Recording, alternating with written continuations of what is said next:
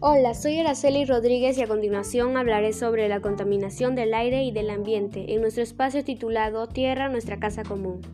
La contaminación ambiental es uno de los problemas que más aqueja a nuestra sociedad. En los últimos tiempos, las acciones irresponsables de muchos ciudadanos y ciudadanas han traído graves consecuencias al ambiente y en gran medida han afectado el bienestar de toda la población.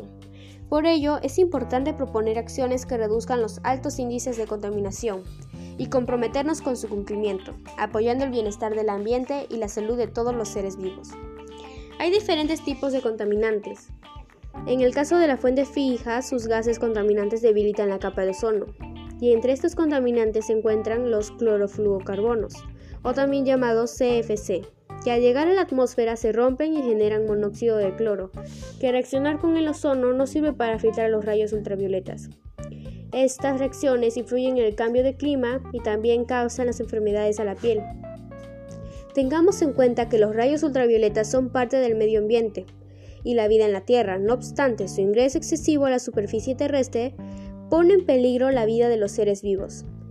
Sin embargo, también existen fuentes naturales que contaminan el ambiente, como el de los, gases que emiten los volcanes y los manantiales de aguas sulfurosas.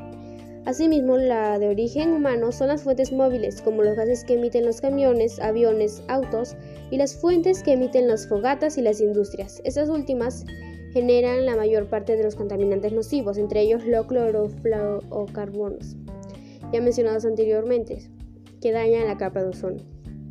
Ante esta situación y la vulnerabilidad de los humanos debido a la contaminación del ambiente, se debe tomar medidas para disminuir estos altos índices de contaminación y trabajar juntos por el desarrollo sostenible.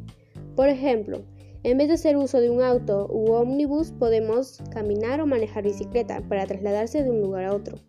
Además que realizas actividad física que beneficia a la persona y contribuyes al mismo tiempo al bienestar del ambiente. En la agricultura se debe promover el uso de pesticidas y fertilizantes que sean amigables con la naturaleza. Estas acciones se deben promover por el Estado a través del Ministerio del Ambiente. Todos los ciudadanos y ciudadanas podemos realizar acciones.